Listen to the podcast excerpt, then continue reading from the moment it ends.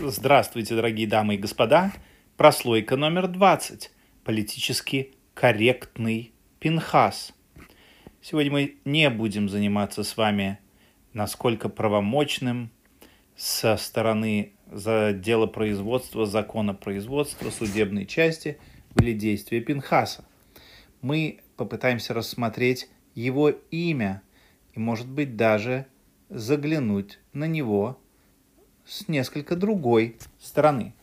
Эфи, эпиграфом к нашему сегодняшнему занятию я бы хотел взять выдержку из песни Клавдии Шульженко «Давай закурим, товарищ, по одной».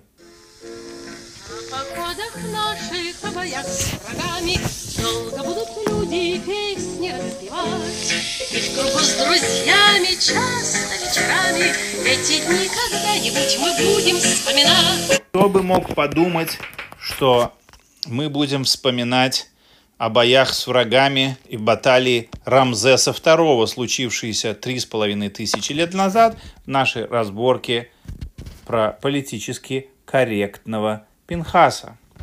Итак, имя Пинхас. А, Оно впервые у нас встречается в книге Шмот, где говорится о его родителях. Потом оно встречается у нас в книге Бамидбар. Нашей недельной главе, главе Пинхас, оно также встречается. Оно встречается в книге Эзра, где другой человек, Элазар, сын Пинхаса. Тут наоборот, Пинхас – это отец Элазара, это другие люди во времена Эзры. В книге Шмуэль у нас есть Пинхас, сын Эли, Коэн Гадола. В любом случае, мы с вами довольно наглядно видим, что Пинхас всегда пишется с буквой Юд. И во всех случаях эта буква полностью и нормально написана, за исключением нашей недельной главы. В нашей недельной главе Юд очень маленькая. И такое впечатление, как будто она втиснута между обычными буквами, буквами, буквами обычного размера, э, с очень важной целью. Интересно, какую роль играет Юд в слове Пинхас? Что касается его произношения, Юд играет очень важную роль. Дело в том, что в середине слова у нас есть шва, и, и иврит позволяет произносить его по-разному, иногда как просто твердый знак, а иногда как букву «э». В данном случае мы должны будем произнести ее по правилам грамматики иврита, заповеданными нам Баалей Мисора как «э», потому что слог перед ним имеет длинную гласную. И вот эта буква «ют» характеризует длинное «и». Если бы ее не было бы, и было, э, было бы написано без Юда его имя, тогда бы мы могли произнести, как мы обычно это делаем, Пинхас. Но с буквой Юд, и это с буквой Юд все время в Танахе это имя пишется, мы обязаны произносить это грамотно Пинехас. И неудивительно, что древние переводчики на греческий язык произносили ее финес. И также она переводится на русский язык финес и на латинский язык финес.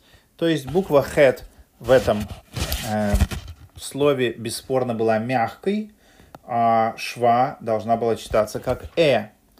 Вещь, которую мы сейчас не всегда произносим. Давайте подумаем немножечко, поговорим об этимологии этого слова.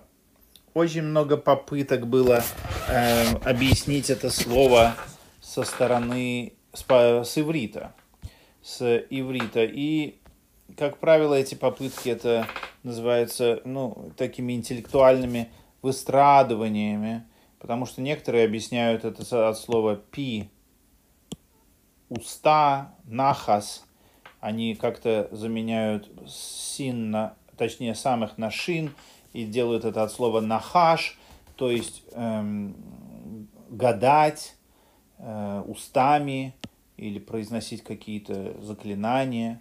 Есть такие, которым нравятся другие этимологии, что пана на иврите это значит обратить, обратить поворачиваться куда-то, хас это спасаться, э, что он повернулся и там э, кто-то спасся благодаря ему. Э, Все это, конечно же, очень э, красивый дрошот, но они, в принципе, не имеют ничего общего ни с лингвистикой, и не с э, исторической реальностью. Эм, а вот то, что нам говорят, то, что видно из лингвистики, из истории, оно в действительности очень даже интересно. Вот это имя на египетском, Панехеси, очень известное, популярное в рамзесидский период египетское имя Панехеси, которое как никогда созвучно и, по мнению лингвистов, э, является прямым оригиналом имени Пинхас. Что же оно означает? Вот, пожалуйста, как оно пишется на копти, коптском языке, языке территории Эфиопии и Судана. Эм, панехес. Панехас, точнее. Па на древнеегипетском это то же самое, что на английском the или на иврите heaidia. Определенный артикль. Нехес – это территория к югу от Египта. Нехеси – человек с этой территории. Нубиец или же человек из Куши, мы бы сказали бы на иврите, из территории Куш, э, современный Судан. Э, греки называли эту территорию Эфиопией. Э, надо всегда держать эм, в голове тот факт, что формы и размеры Африки стали известны человечеству только в конце 15-го, в начале 16 века. А до этого вот как-то вот было так, что вот все, что э, к югу от Египта, это Эфиопия или Нехес по-египетски. Все, что к, слева от него, к, э, к западу от Египта, это Ливия и так далее. Так вот, если мы на современную карту посмотрим, то у нас Нижний Египет на, сверху, как положено, чтобы запутать студентов. Верхний Египет он снизу, но вот потом Нил начинает делать петлю вот такую своеобразную, и вот эта вот петля, а, она огибает Нубийскую пустыню. И вот эта земля, вот все, что было южнее этого, все называлось Куш до без конца. Что же из себя представляли люди этой земли, земли Куш? А, вот здесь нам как раз и понадобится тот эпиграф, который нам прочитала Клавдия Шульженко – эти дни когда-нибудь мы будем вспоминать о походах наших, о боях с врагами. Вот, пожалуйста, походы Рамзеса II в Нубию, его нубийский поход, где он громит и крошит нубийцев. Вот они, нубийцы на египетской фреске, а, обязательно с серьгами в ушах, довольно черные, ну, в принципе, классические африканцы. Вот, пожалуйста, еще одна египетская фреска. Здесь показан тот же э, египетский Наполеон, Рамзес II, который за жабры держит трех пленных. Э, пленный здесь кнаанец, типичный семитский товарищ. Эм, ливиец находится здесь вот справа. А сзади слева находится нубиец. Вот он наш интересующий нас красавец. Опять видите, кольцо, довольно темный цвет кожи. Э, по этим фрескам можно более-менее понять, о ком идет речь. И вот эти люди как раз и назывались панехеси на египетском языке, от которого и происходит имя Пинхас. Интересно, как он выглядел, что его родители назвали таким именем. Э, для скептиков, которые, конечно же, сейчас возразят и скажут, что ты тут такое заправляешь, у такого святого человека вдруг египетское имя. Ну, э, не надо торопиться, дорогие друзья.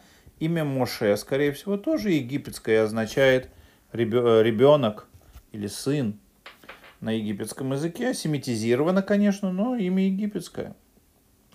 Для скептиков я приведу из 42, 43 э, главы пророка Ирмия, книги Ирмиягу, очень интересную строчку – да евреи после смерти Гидалии бен Ахикама убежали в Египет, написано «Воявоу Эрец Мицраем» пришли они в Египет, потому что не слушались они слова Господа.